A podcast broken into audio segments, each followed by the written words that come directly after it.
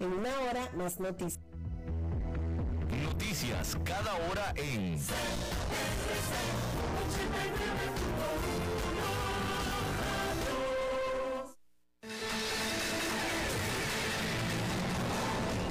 Más noticias en nuestra web, crc891.com. Seguimos en Facebook, Instagram y Twitter como CRC891 Radio y en Telegram como Noticias CRC. Más noticias cada hora.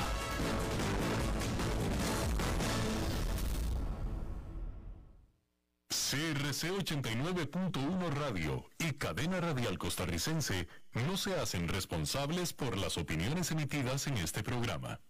Transcomer, puesto de bolsa de comercio, presenta a las 5 con Alberto Padilla.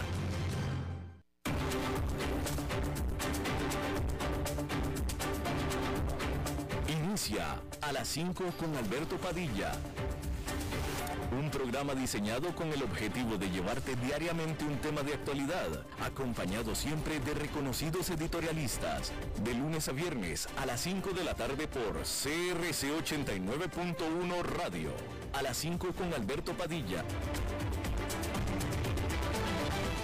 Hola, ¿qué tal? Saludos, bienvenidos a esta emisión. Muchísimas gracias por estarnos acompañando. Yo soy Alberto Padilla. Gracias por estar ahí. Le mando calurosos saludos desde la señal y las instalaciones de CRC 89.1 eh, Radio en San José, Costa Rica, desde donde estamos transmitiendo para todo el mundo hispanoparlante a través de Americano Media en Estados Unidos, Sirius XM, canal 153. Estamos disponibles en la página de Facebook de este programa, Facebook Live, por supuesto. Estamos también disponibles en la canal de YouTube de este programa así como también en podcast en las principales plataformas para ellos, Spotify, Apple Podcast, Google Podcast y otras cinco importantes plataformas más. En esta ocasión, acompañándome al otro lado de los cristales, tratando de controlar los incontrolables, el señor David Guerrero y la producción general de este programa desde Bogotá, Colombia, a cargo del señor Mauricio Sandoval. En lo último de la invasión rusa a Ucrania, hay que decir que oficiales tanto estadounidenses como europeos dijeron que Vladimir Putin está siendo desinformado por sus ayudantes sobre el desempeño de su ejército en Ucrania. Un vocero de la administración de Joe Biden dijo que los principales asesores del presidente ruso simplemente tienen demasiado miedo de decirle a Putin la verdad.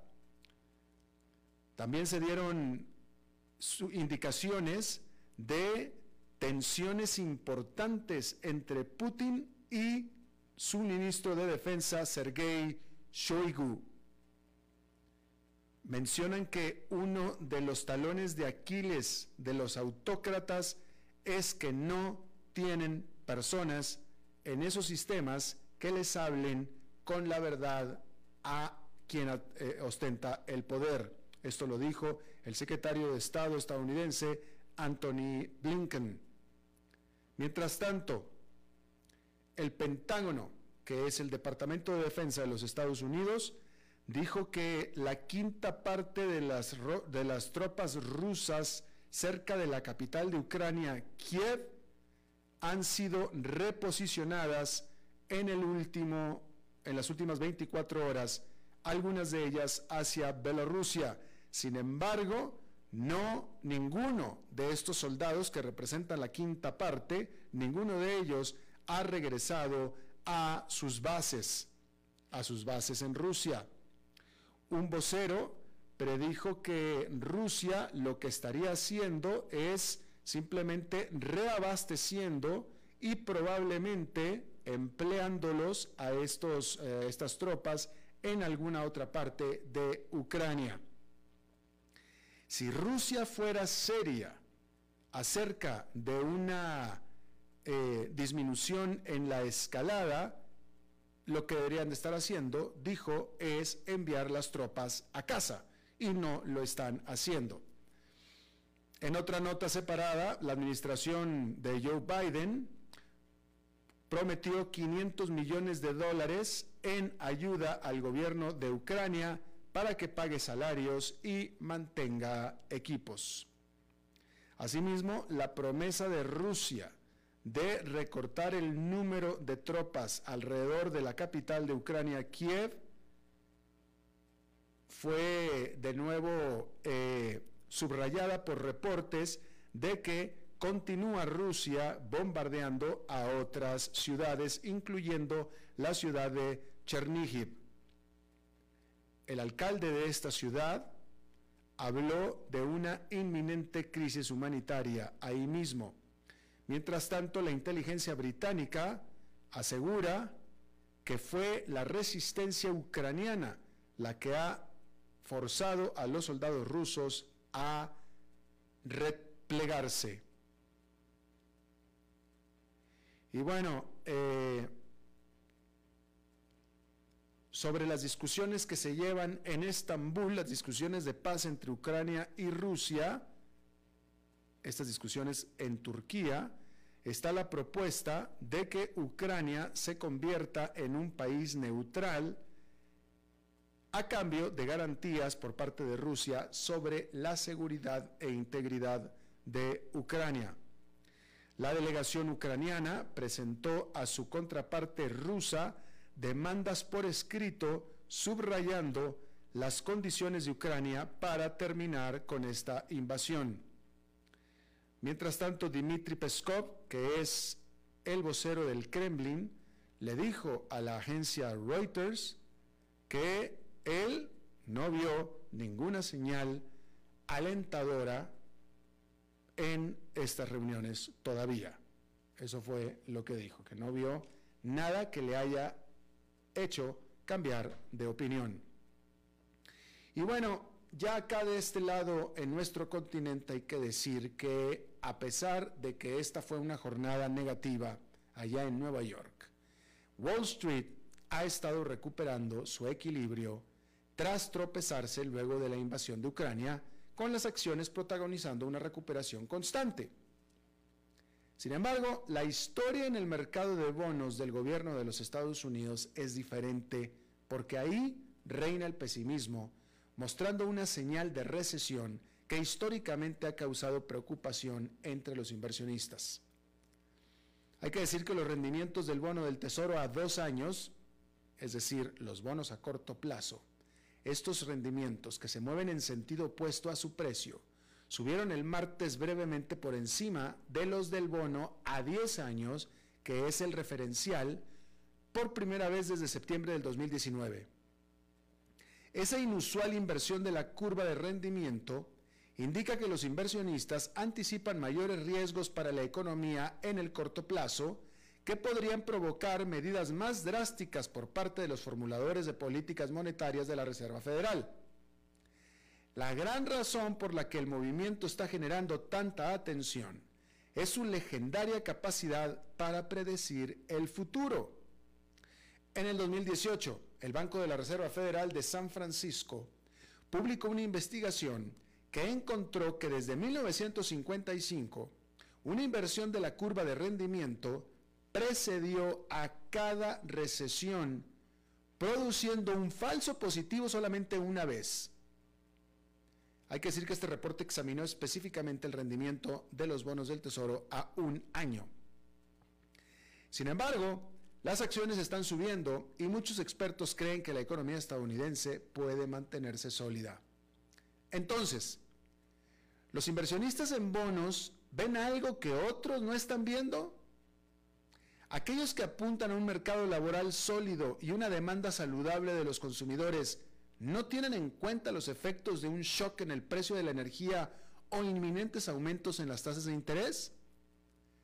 No del todo, de acuerdo a JP Morgan, quien esta semana enfatizó a sus clientes que el tiempo de retraso de una inversión de la curva y una recesión puede ser muy sustancial, hasta dos años, y que las acciones a menudo se desempeñan muy bien durante ese periodo intermedio.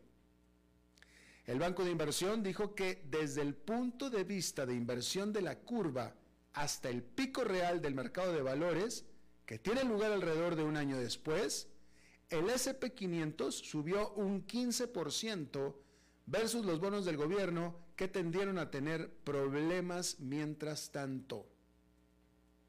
UBS Global Wealth Management también se muestra escéptico sobre la relevancia de la inversión de la curva. El mercado ha cambiado significativamente en los últimos años, ya que la Fed ha comprado una cantidad sin precedentes de deuda pública para estimular la economía tras la gran recesión y la pandemia, señaló UBS. Eso empujó a la baja los rendimientos de los bonos a más largo plazo. Por su parte, la investigación publicada la semana pasada por la Junta de Gobernadores de la Fed también advirtió contra la lectura excesiva de una inversión en la curva de rendimiento. Dijo que la omnisciencia percibida del diferencial 210 que impregna los comentarios del mercado es probablemente falsa. Los escépticos notan el pasado creciente, mejor dicho, los escépticos notan el pasado reciente. Argumentan que es difícil afirmar que la inversión de la curva que se dio en el 2019 fue una señal de que los inversionistas previeron la pandemia de coronavirus en el 2020. Es decir, hubo efectivamente una curva, una inversión en la curva en el 2019 y hubo efectivamente una recesión en el 2020. Pero esta recesión fue producto de la pandemia y no hay mercado de bonos ni inversionistas de bonos que pudieron haber predicho la pandemia y por tanto la recesión producto de la pandemia. Eso no quiere decir que una recesión esté fuera de la mesa para este año en Estados Unidos. Goldman Sachs ha puesto la posibilidad de una recesión en los Estados Unidos durante el próximo año en un 35%.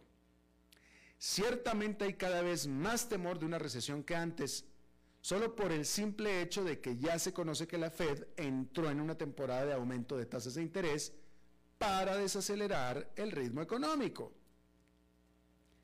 ¿Qué deberían entonces sacar los inversionistas de la actual inversión en la curva de rendimiento?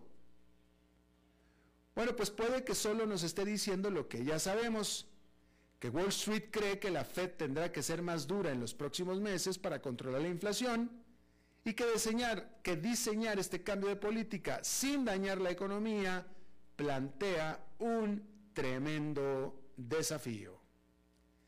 Y bueno, allá en Nueva York esta fue una jornada negativa, la primera después de una racha de cuatro jornadas positivas, es decir, después de cuatro ganancias consecutivas, era necesaria un ajuste y este ajuste se dio como normal, como normal.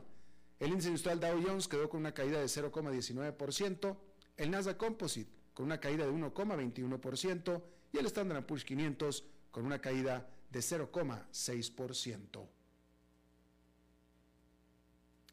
El presidente Joe Biden envió un fuerte mensaje a los ejecutivos corporativos esta semana en su plan de, presupuesto para el 2023. Y este mensaje fue, compartan su riqueza. Su administración quiere desalentar las recompras de acciones. Los críticos de esto dicen que las recompras accionarias permiten a los ejecutivos ultra ricos manipular los precios de las acciones mientras canalizan las ganancias corporativas a sus propios bolsillos en lugar de regresarlas a la economía.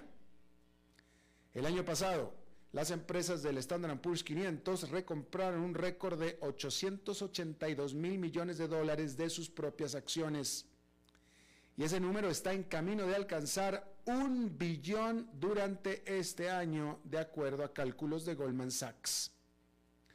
La Casa Blanca presentó nuevas reglas destinadas a frenar las recompras de acciones como parte de su plan presupuestal de 5,8 billones de dólares.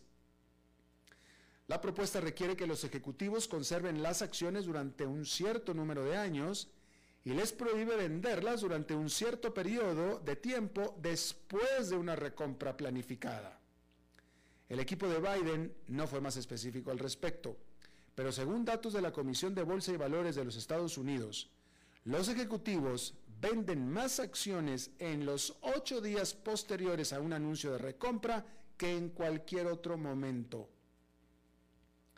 La propuesta afirma que desalentar las recompras de acciones alinearía los intereses de los ejecutivos con los intereses a largo plazo de los accionistas, los trabajadores y la economía. Sin embargo, por supuesto que no a todos les gusta la idea. Los críticos de esta afirman que poner fin a las recompras podría dañar el buen funcionamiento de los mercados, pues les restaría liquidez. El plan de Biden tendría que ser aprobado tanto por la Cámara como por el Senado, lo cual no se aprecia como un resultado probable. Y bueno, en Shanghái, los líderes gubernamentales habían prometido que el cierre masivo de la ciudad de esta semana por el COVID no estrangularía la enorme industria de servicios financieros de esta gigante ciudad. Y no lo haría a toda costa. Por tanto, los bancos y las firmas de inversión exigieron al personal esencial a quedarse a vivir en la oficina para evitar cualquier interrupción en la operación. A los operadores y administradores de fondos se les ofreció entre 78 y 314 dólares por noche para acampar en la oficina y algunas compañías colocaron camas plegables debajo de los escritorios de los trabajadores. Otras empresas también proporcionaron al personal sábanas y cobijas, alimentos y artículos de tocador. Los informes aseguran que gran parte de Pudong, que es el distrito financiero de Shanghái, que alberga a más de mil instituciones financieras y la principal bolsa de valores de China, se quedó a pasar la semana en sus oficinas. Chong'u Asset Management, una firma china con 98 mil millones de dólares en activos bajo administración, dijo que varios de sus directores de inversiones y administradores de fondos comenzaron a pasar la noche a principios de este mes para garantizar que las operaciones continuaran mientras el brote comenzaba a escalar en Shanghái. Un ejecutivo que es designado como el supervisor en el sitio ha estado destinado a la oficina durante más de medio mes, dijo la compañía en una publicación en la red social china WeChat. Las extraordinarias circunstancias laborales son un recordatorio de cómo el esfuerzo de China para limitar la propagación de COVID dentro de sus fronteras está obstaculizando la segunda economía más grande del mundo. Los economistas han advertido que las restricciones afectarán al gasto del consumo y podrían aumentar la presión sobre las cadenas de suministro ya de por sí tensas. Ahora, en algunas empresas, en algunas industrias, estas situaciones de emergencia de quedarse a dormir en la oficina, o al menos cerca de la oficina, para que no se afecten las operaciones, eh, son comunes en algunas industrias, ¿eh? son bastante comunes. Eh, en este caso estamos hablando de la industria financiera ante el confinamiento de la ciudad por el COVID. Pero sucede en otro tipo de instancias, también en el periodismo, también en la transmisión de un canal de noticias. Cuando yo estaba trabajando, como usted sabe, en CNN, más de una vez yo y todos mis compañeros tuvimos que quedarnos a dormir, afortunadamente, en este caso, en el propio edificio de las operaciones de CNN había un hotel, así es que típicamente nos quedamos en el hotel, pero no nos permitían ir a la casa para, eh, pues para garantizar que estuviéramos ahí Sucedía concretamente cuando había avisos de algún evento climatológico extremo, típicamente alguna tormenta invernal, pero también en circunstancias como de la guerra en Irak o los eh, ataques del 9-11, o como fue en mi caso particular, muy particular, el nacimiento de mi segundo hijo. Mi segundo hijo estaba previsto para que naciera en cesárea el 25 de octubre del 2001, como nació, porque estaba previsto. Y yo, desde que se supo del embarazo, nueve meses antes, había pedido yo, pues no me acuerdo si fue toda esa semana o más tiempo, incluso tuvo que haber sido más tiempo, puesto que iba a ser una cesárea, por tanto tenía que yo que cubrir pues a mi esposa, la mamá de mi hijo. Entonces pedí las vacaciones. Cuando se da el 9-11, eh, eh, mi hijo nació el 25 de octubre. Esto fue el 9-11, es decir, antes del 25 de octubre, Pero todavía hacia octubre, todavía estábamos en situación de emergencia en la empresa por la cobertura. Y habla conmigo mi jefe y me dice, aquí vengo, aquí estoy viendo que tú tienes unas vacaciones en octubre. Y le digo, sí, porque nace mi hijo, mi esposa es una cesárea y pues tengo que estar ahí. Y me dice mi jefe, pues no, no puedes estar ahí, porque te necesitamos aquí, estamos en emergencia. Y yo le digo, pero yo no puedo estar aquí, porque yo tengo otra emergencia en casa, mi hijo va a nacer y va a ser una cesárea. Tengo que estar allá. Y mi jefe me dijo, pues no, no puedes estar allá. Y yo le digo, pues yo no puedo estar acá. Y él me dice, pues tú no puedes estar allá. y bueno, entonces yo dije, pues entonces ya me despediste. Y no, la solución fue que la empresa, entonces, los dos éramos mexicanos viviendo en Estados Unidos, la empresa le pagó a una hermana de mi esposa, es decir, a mi cuñada, para que viniera a hacer, pues a cuidar del hijo pequeño, chico que ya había nacido, y del bebé, y de mi esposa, y de todo, es decir, lo que yo hubiera hecho. Y a mí, ese 25 de octubre, solamente me permitieron estar medio día en el hospital en lo que nacía mi hijo, y después a trabajar tiempo completo de nuevo otra vez. Y bueno, eh, suceden este tipo de emergencias, suceden. De todos modos, después, después todo salió muy bien. Eh, seguramente mi esposa estaba más contenta que la hermana viniera a ayudarla que yo mismo y todo salió de maravilla y todo patrocinado por la empresa en situación de emergencia. Ahí lo tiene usted, un ejemplo nada más. Bueno, en otras noticias, los precios de la vivienda en Estados Unidos continuaron subiendo durante enero. Los precios aumentaron un 19,2% en enero con respecto al año anterior, frente a un aumento anual del 18,9% en diciembre, según el Índice Nacional de Precios de la Vivienda S&P CoreLogic Case-Shiller USA. Las ciudades de Phoenix, Tampa y Miami reportaron las ganancias anuales más altas entre las 20 ciudades del índice durante enero. Phoenix abrió el camino por trigésimo segundo mes consecutivo con precios un 32,6% más altos que el año anterior. Le siguió Tampa con un aumento del 30,8% y Miami con un aumento del 28,1%. 16 de las 20 ciudades experimentaron mayores aumentos de precios año tras año en enero que en diciembre. El crecimiento de los precios fue más fuerte en el sur del país, pero todas las regiones continuaron experimentando ganancias. El otoño pasado, los aumentos de precios comenzaron a disminuir, pero esa tendencia se revirtió en enero con el salto de año tras año en los precios, siendo el cuarto más grande en los 35 años que lleva recopilándose estos datos.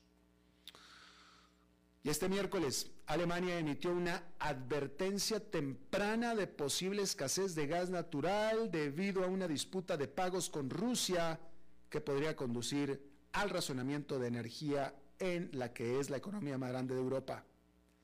Moscú dijo que la semana pasada, mejor dicho, dijo la semana pasada que quería que se le pagara en rublos y no en dólares estadounidenses o en, euros como dictan los contratos de suministro de gas existentes y amenazó con cortar el suministro si eso no ocurría.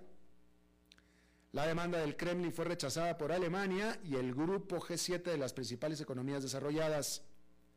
El gobierno alemán dijo el miércoles que el país tenía suficiente gas por ahora, pero instó a todos los consumidores, desde empresas hasta hospitales y hogares, a reducir su uso en la medida de lo posible con efecto inmediato.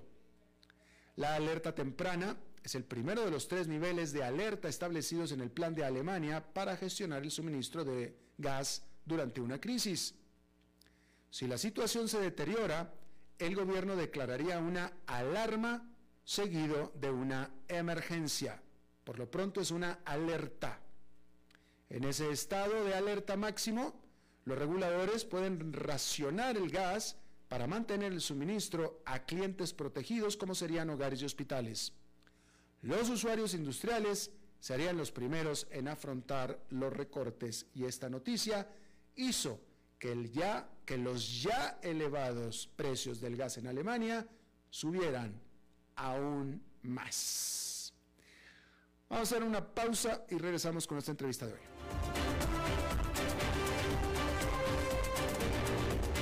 A las 5 con Alberto Padilla por CRC 89.1 Radio. El valor en la ética incluye no tener miedo de lo que se dice y a quién se le dice, sin importar las consecuencias o represalias que puedan sobrevenir. Entre los valores éticos más relevantes se pueden mencionar justicia, libertad, respeto, responsabilidad, integridad, lealtad, honestidad y equidad. Los valores éticos se adquieren durante el desarrollo individual de cada ser humano en el entorno familiar, social, escolar e inclusive a través de los medios de comunicación. Solo si lo público y lo privado caminamos en positivo y con valores, Costa Rica saldrá adelante. Un mensaje de la Cámara Nacional de Radiodifusión, Canara. ¿Sabía usted que Transcomer es el puesto de bolsa de comercio más grande de Costa Rica, con 19 años en el mercado y miles de clientes? Cuentan con asesores y corredores expertos que saben de lo que hablan y ofrecen productos de inversión seguros y modernos, hechos a la medida. Pero sobre todo, al invertir en Transcomer, usted invierte en la única bolsa vigilada por el Banco Central. Y en un mundo sobrecargado de información, usted debe de estar con los mejores. Transcomer, puesto de bolsa de comercio. Construyamos juntos su futuro. Somos expertos en eso. Desde los verdes bosques de nuestra montaña nos llega agua Cerros de la Riva, agua fresca de manantial que te permitirá vivir en equilibrio, proteger tu salud y la de tu familia, libre de sustancias químicas, envasada sin alterar su naturaleza a 2.000 metros de altura. Agua Cerros de la Riva, naturalmente neutral. Búscanos como cerrosdelarriba.gmail.com. Llámanos al 8374 3229. Cerros de la Riva, Live Spring Water.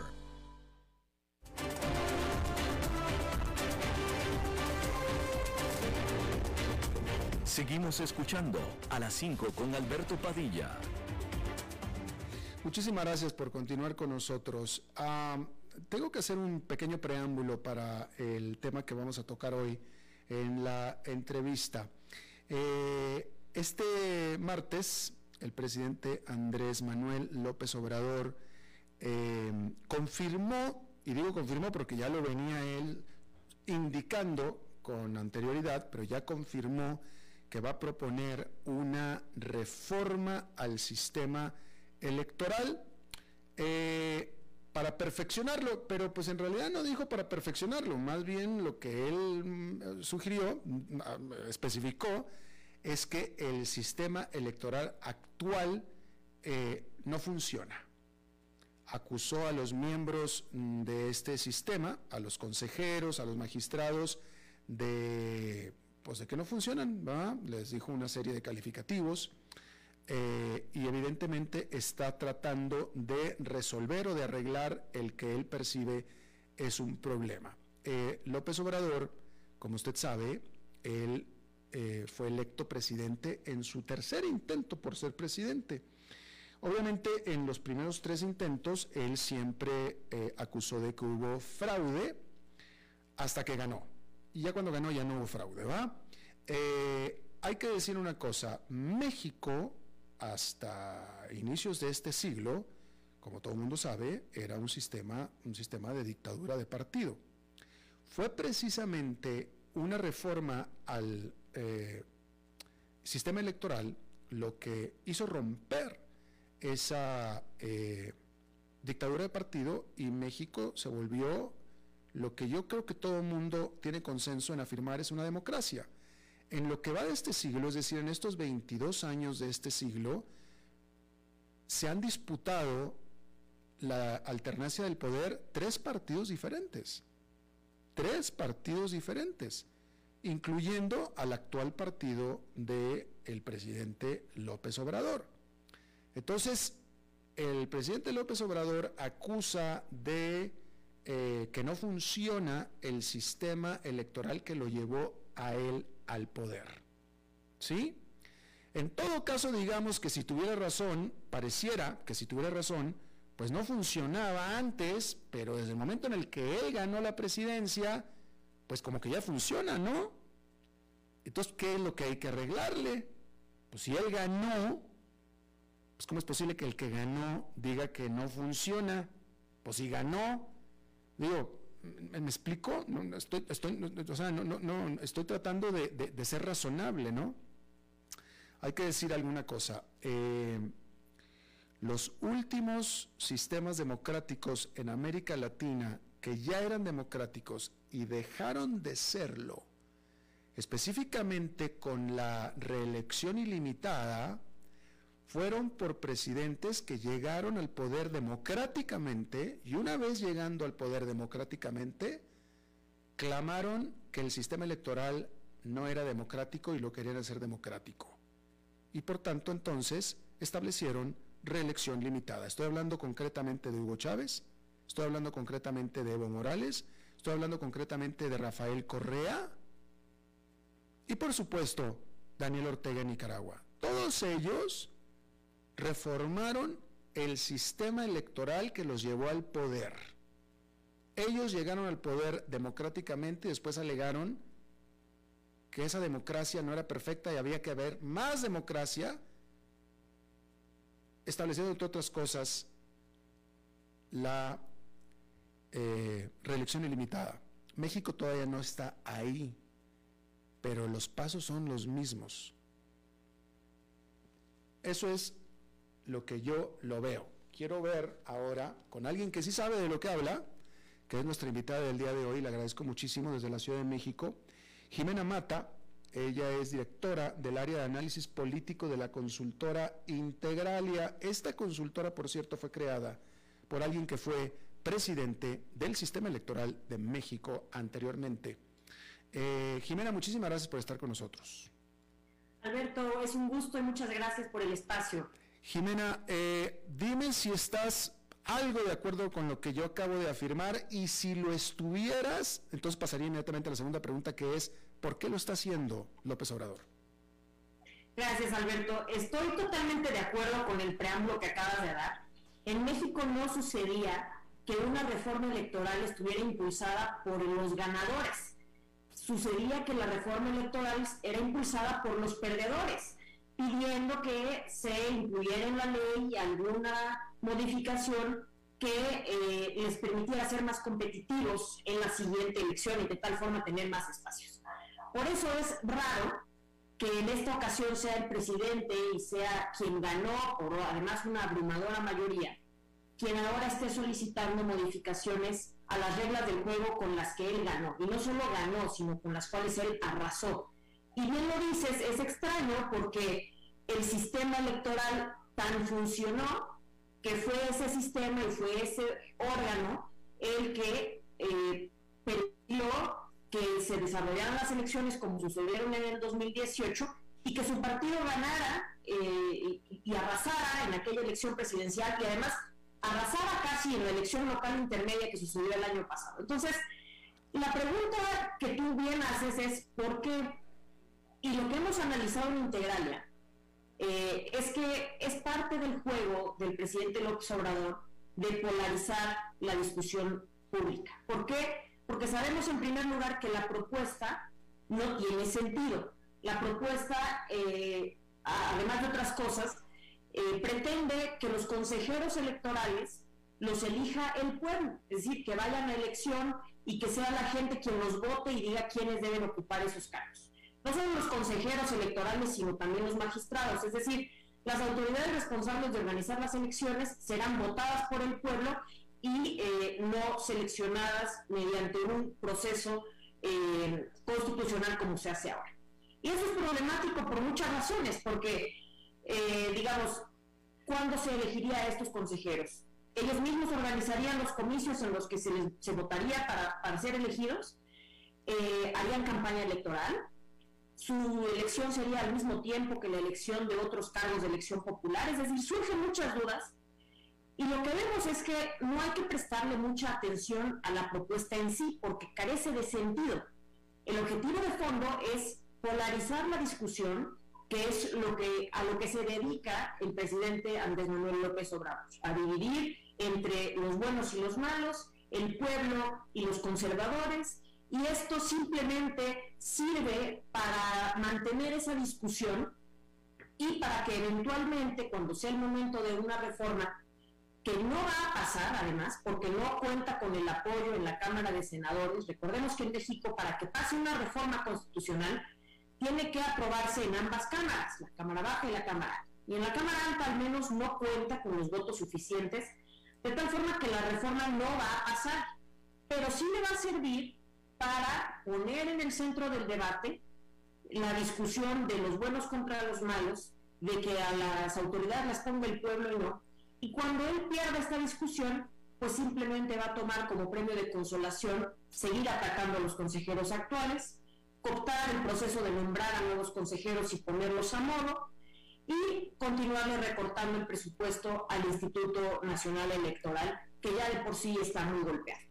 Es de las pocas autoridades eh, en México que continúan siendo autónomas, pero por lo mismo no cesan los ataques desde la presidencia contra su autonomía y contra quienes lo representan.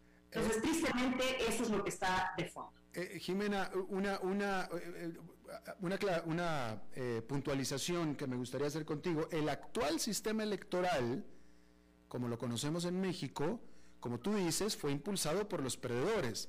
Es decir, que en su momento fue impulsado por el propio partido y por el propio López Obrador cuando él perdió las elecciones. Este es un producto propuesto, impulsado y apoyado por él mismo. Esa apreciación, Alberto, es completamente cierta. Es decir, el instituto que vemos hoy, en buena medida, es como es por las reformas que ha impulsado el presidente y su partido desde la oposición. Pero hoy él, estando desde el gobierno, lo pretende cambiar. Y la razón no es otra que debilitarlo y eh, cooptar un organismo que continúa siendo autónomo y que continúa siendo un espacio donde él no tiene la última palabra. Y me parece que el presidente se está acostumbrando a que en México, en todos los poderes, sea él quien tiene la última palabra. En aquellos espacios donde no es así y donde encuentra algo de resistencia, eh, es donde está centrando sus ataques. Y es por eso que el INE, el Instituto Nacional Electoral, continúa siendo foco de esos ataques, ya está siendo eh, pues muy golpeado en, temas de presupuesto. Sus, eh, el consejero presidente y los consejeros más vocales están siendo atacados constantemente por, diputados del partido del presidente, por Morena, amenazados con ir a juicio político. Es decir, es una forma de amedrentar a todo aquel que no se doblega ante la autoridad presidencial. Estamos con Jimena Mata, ella es directora de análisis político de la consultora Integralia, hablando acerca de la reforma electoral que está proponiendo en México el presidente López Obrador. Eh, Jimena, eh, eh, tú hablas, expusiste muy bien acerca de, de, las posibilidades que tiene esta propuesta, esta idea y de los motivos del presidente. Lo que a mí no me queda claro, y seguramente es porque no soy político, y a pesar de que he estado eh, trabajando alrededor de políticos durante muchísimas, durante ya varias décadas, no logro entenderlos, ¿para qué le sirve a López Obrador justamente lo que tanto hace, que es la polarización? ¿De qué le sirve? ¿De qué manera? Ahora, quiero también anotar una cosa. Este fin de semana hubo en México tan solo una muestra más de la inseguridad en México, que fue una masacre de 19 personas este fin de semana, otra masacre más, que se da dos, semanas después de una última masacre de 25, ahora fueron 19. Y, y justo después de eso da esta noticia, es decir, pareciera claro que el presidente tiene su cabeza y su atención puesta en otros asuntos que no tienen nada que ver con las urgencias en México. La respuesta, Alberto, creo que es que le ha funcionado. Su forma de gobernar es a través del discurso. Y, su forma de mantener la popularidad tan alta que él mantiene es que, para que quienes nos escuchan puedan tener el contexto, es un presidente sumamente popular, más de 60% de aprobación, pese a que la inseguridad en México, que es uno de los principales problemas, está peor que nunca. ¿Por qué es que no le está pegando eso a su popularidad? después de mucho analizarlo, estamos convencidos de que la respuesta está en la retórica. Y a él le ha funcionado tener mensajes muy simples de los buenos contra los malos, del pueblo, el pueblo bueno contra los conservadores malos, de los neoliberales que son los causantes de todos los males de nuestro, de nuestro país. Y esto simplemente abona esa conversación. Por eso es que la trae a, a, flote, porque le sirve para decir, yo quiero que sea el pueblo bueno el que elija a los consejeros y entonces será el pueblo bueno el que organice las elecciones. Pero creo que la gente está, no está viendo la trampa y la trampa es simplemente controlar un órgano que todavía no tiene en el bolsillo. Y tú ya has puesto muchos ejemplos de otros eh, dirigentes eh, en otros países que han seguido esta misma receta. Y creo que la diferencia con el presidente López Obrador es que él mantiene siempre su misma retórica que le ha dado tan buen resultado y esto simplemente es una, un nuevo capítulo en, este, en esta historia o en esta serie de López Obrador, en la de yo soy el pueblo bueno, yo los represento y ahora yo les traigo a ustedes la propuesta de que sea el pueblo bueno el que elija a los consejeros que a su vez organicen las elecciones. Ahora, todo esto tiene que tener una liga forzosamente con la famosa revocación de mandato que se va a dar próximamente. ¿Por qué no nos dicen, los pones en contexto? Desde luego, el, domingo 10 de abril va a haber una consulta eh, ciudadana en México para, entre comillas, eh, decidir si queremos que el presidente continúe en el encargo o si se le revoca el mandato antes de tiempo. La consulta es en sí una trampa también, porque no son sus adversarios quienes la están proponiendo, es decir, nadie está solicitando que el presidente se vaya, que ese es el fondo de la, de la, consulta, sino que son sus, sus, eh, sus seguidores quienes están pidiendo que se haga la consulta para votar que el presidente continúe.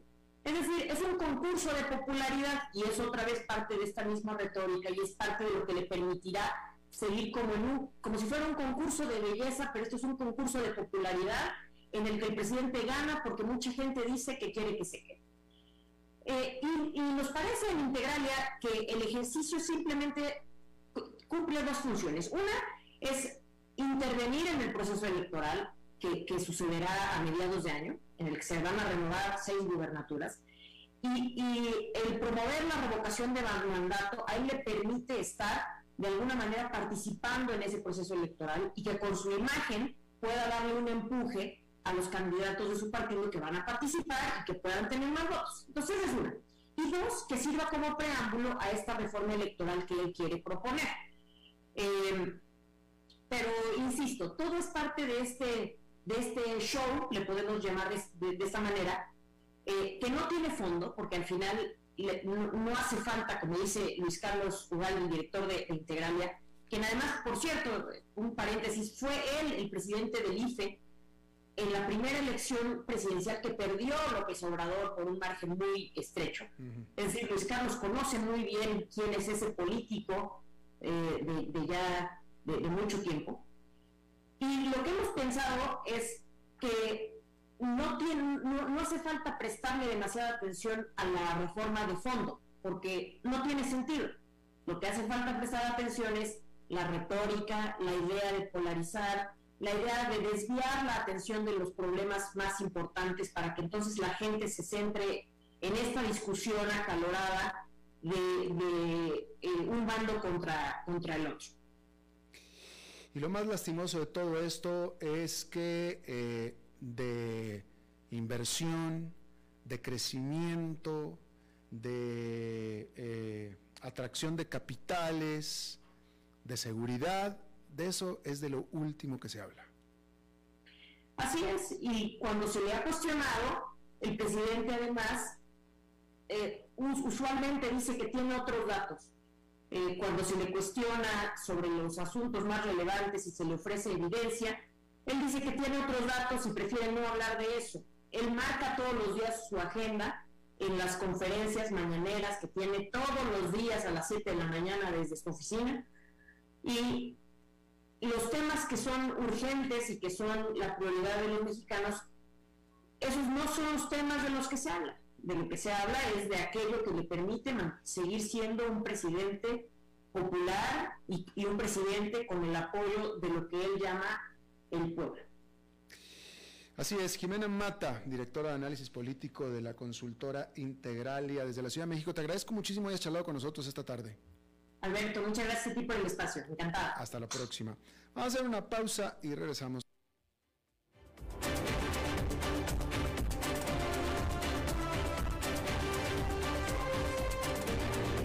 A las 5 con Alberto Padilla, por CRC 89.1 Radio. El valor en la ética incluye no tener miedo de lo que se dice y a quién se le dice, sin importar las consecuencias o represalias que puedan sobrevenir. Entre los valores éticos más relevantes se pueden mencionar justicia, libertad, respeto, responsabilidad, integridad, lealtad, honestidad y equidad. Los valores éticos se adquieren durante el desarrollo individual de cada ser humano en el entorno familiar, social, escolar e inclusive a través de los medios de comunicación. Solo si lo público y lo privado caminamos en positivo y con valores, Costa Rica saldrá adelante. Un mensaje de la Cámara Nacional de Radiodifusión, Canara. ¿Sabía usted que Transcomer es el puesto de bolsa de comercio más grande de Costa Rica, con 19 años en el mercado y miles de clientes? Cuentan con asesores y corredores expertos que saben de lo que hablan y ofrecen productos de inversión seguros y modernos, hechos a la medida. Pero sobre todo, al invertir en Transcomer, usted invierte en la única bolsa vigilada por el Banco Central. Y en un mundo sobrecargado de información, usted debe de estar con los mejores. Transcomer, puesto de bolsa de comercio. Construyamos juntos su futuro. Somos expertos en eso. Desde los verdes bosques de nuestra montaña nos llega agua Cerros de la Riva, agua fresca de manantial que te permitirá vivir en equilibrio, proteger tu salud y la de tu familia, libre de sustancias químicas, envasada sin alterar su naturaleza a 2.000 metros de altura. Agua Cerros de la Riva, naturalmente neutral. Búscanos como cerrosdelarriba.gmail.com. Llámanos al 8374-3229. Cerros de la Riva, Live Spring Water.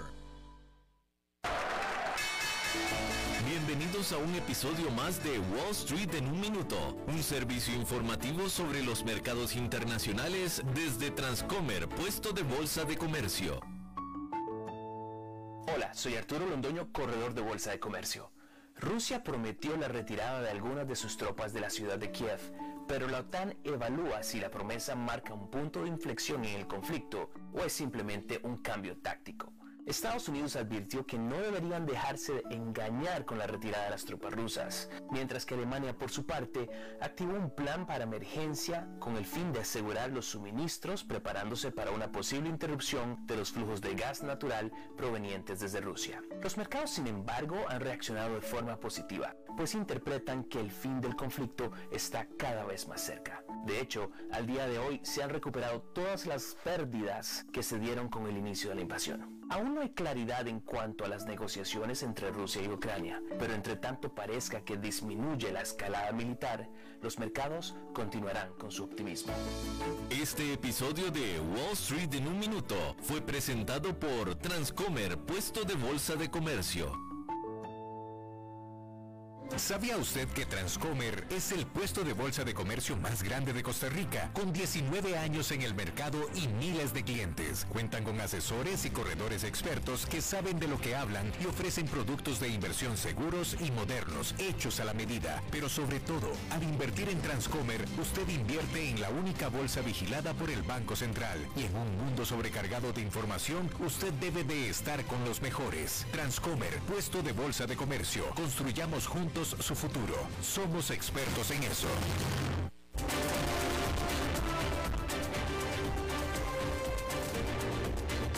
Seguimos escuchando a las 5 con Alberto Padilla. Bueno, pues este, este, es, hoy- este es el día de la semana que toca. Hoy toca. Mi amor, hoy te toca. Hoy toca. Maritza, ¡Qué bendición! Ay, mi vida. ¿cómo estás? Fíjate que vos este, hicimos un enlace de Last Week, porque lo digo en inglés porque eh, ahí gente nos escucha en United States. Sí. Re- Really, right? Exactly, exactly. Nada, Oh, americano. Y te busqué the last week, and you, you did miren, eh, este, eh, ¿cómo se dice? Este, I was not here. sí, sí, sí. Sí, no estaba estaba el Fernando Francia, fíjate vos. ¿Cómo te fue con Fernando? ¿Cómo te trató Fernando? Me- fíjate que no me gusta mucho. ¿Por qué? Te lo digo, te lo digo así en confianza porque nos tenemos confianza. ¿Qué le falta? Yo prefiero cuando estás vos. Es que Fernandito, no sé, como que, ay, no, no sé. A ver, Fernando, a diferencia de mí, Fernando Francia estudió en una institución educativa y no en una cantina. Por eso, Pues sí, esa es la diferencia. es que no soy más de calle, Yo soy de la calle, exacto. Fernando no, Fernando tiene estudios profesionales, estudios formales y, y pues se se le saltan a la vista. Y yo, yo no, yo soy ahí de la calle, literalmente. Bueno, mi amor, la- vos sabés que la, la, la, educación es como una erección. Ah, sí. Cuando está se nota. Exactamente. Bueno, pues, Cuando está no, Mi vida, te tengo un cuento. ¿y ¿Cuento o noticia? Noticia, mi vida, Ah, ok, cuento. ok.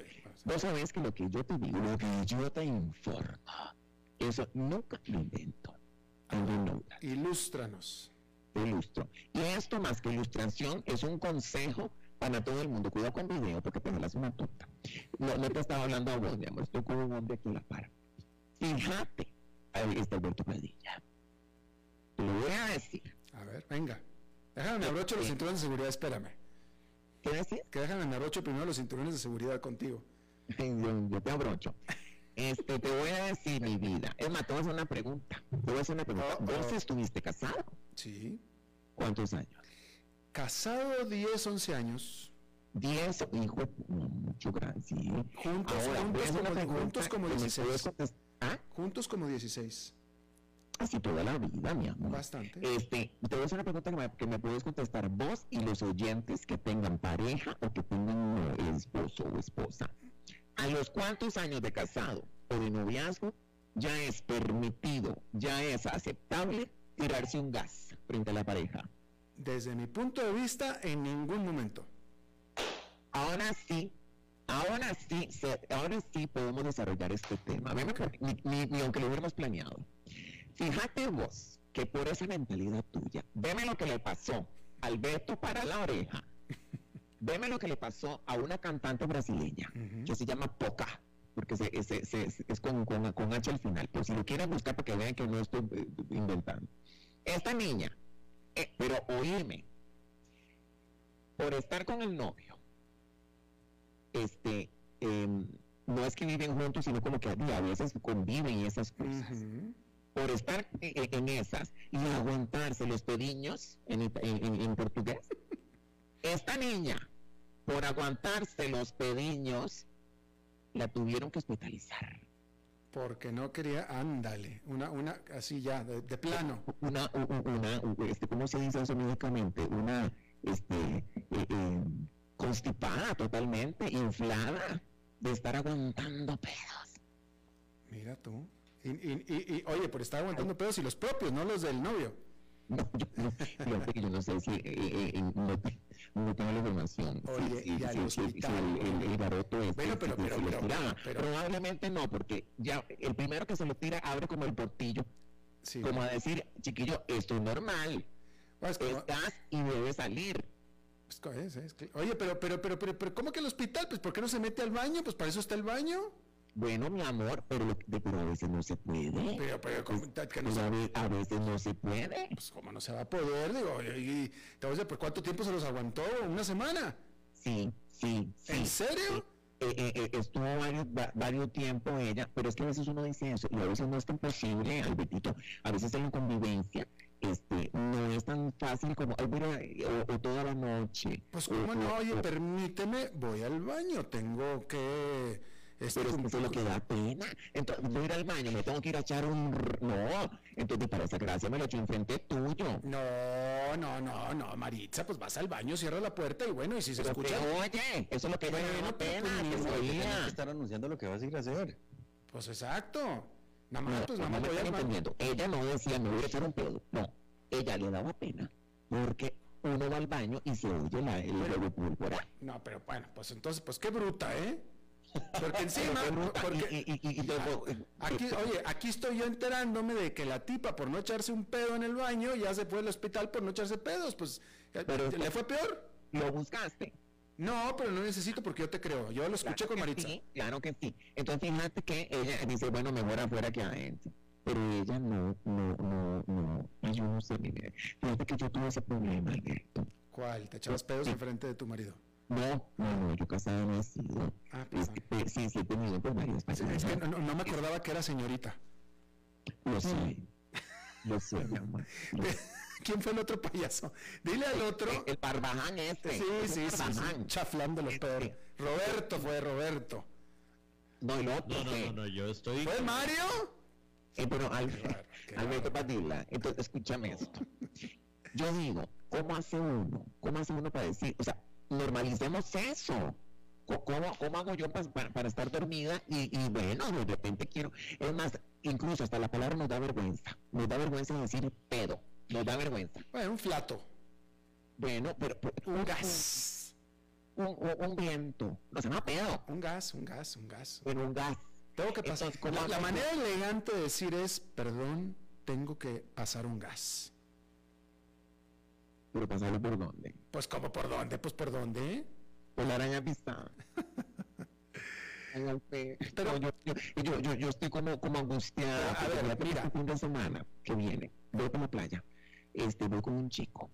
Y, y, y yo, y yo no te lo digo así como vos abiertamente me has dicho que tenés hemorroides, te lo digo yo abiertamente. Yo nunca te he dicho que tengo hemorroides, pero bueno, ¿qué más? dijiste al aire, me dijiste que tenías No es hemorroides. cierto, yo no, yo no te pude haber dicho porque yo no tengo hemorroides. Yo estaba aquí y usted lo dijo. Ay, Ah, Laurita, ay, ay, ay, sí.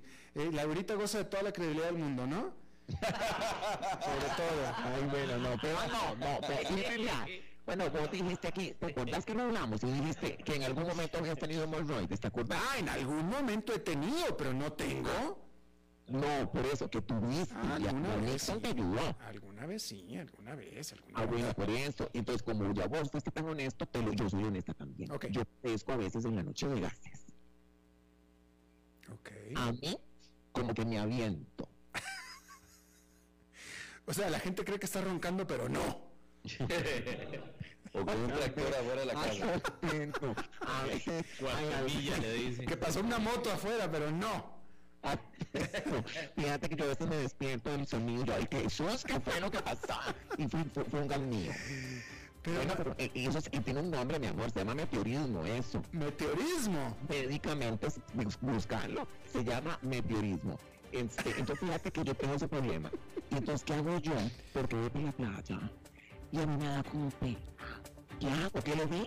No sé, pues lo Y vamos yo a a toser, a toser duro, pero no es que suenan, suenan. Intenta de hacer burbujas a la piscina. Mira, no, una- un consejo que te voy a dar rápido porque nos tenemos que ir es no cenes este, vegetales, no cenes lechuga. ¿Ok? Bueno, sí, ni frijoles, ¿verdad? No, frijoles tampoco menos porque entonces te van a salir con, con- con olor. Este, exacto. Entonces, pero no so- Pero vos me aceptarías a mí así. Yo te acepto con hemorroides, aceptarías vos a mí que yo no tengo hemorroides. Y sí, sí te aceptaría, con tal de que, si, si, si eso es lo que tengo que pagar, con tal de que pases esa noche conmigo, véngase. Bendito sea Cristo. Exacto. Bendito sea Cristo. Y remojamos el, el mollete gratinado. Ok, ok, ya nos tenemos que ir. Adiós. Adiós. Bye, bye, bye, bye, bye. La dona. Adiós. I love you, mi vida. gracias igualmente. Bueno, ahí está. Esa es Maritza. Esa fue Maritza. Bien, eso es todo lo que tenemos por esta emisión. Muchísimas gracias por habernos acompañado. Espero que termine su día en buena nota, en buen tono. Y nosotros nos reencontramos en 23, 23 horas. Que la pasen muy bien. A las 5 con Alberto Padilla fue traído a ustedes por Transcomer, puesto de bolsa de comercio.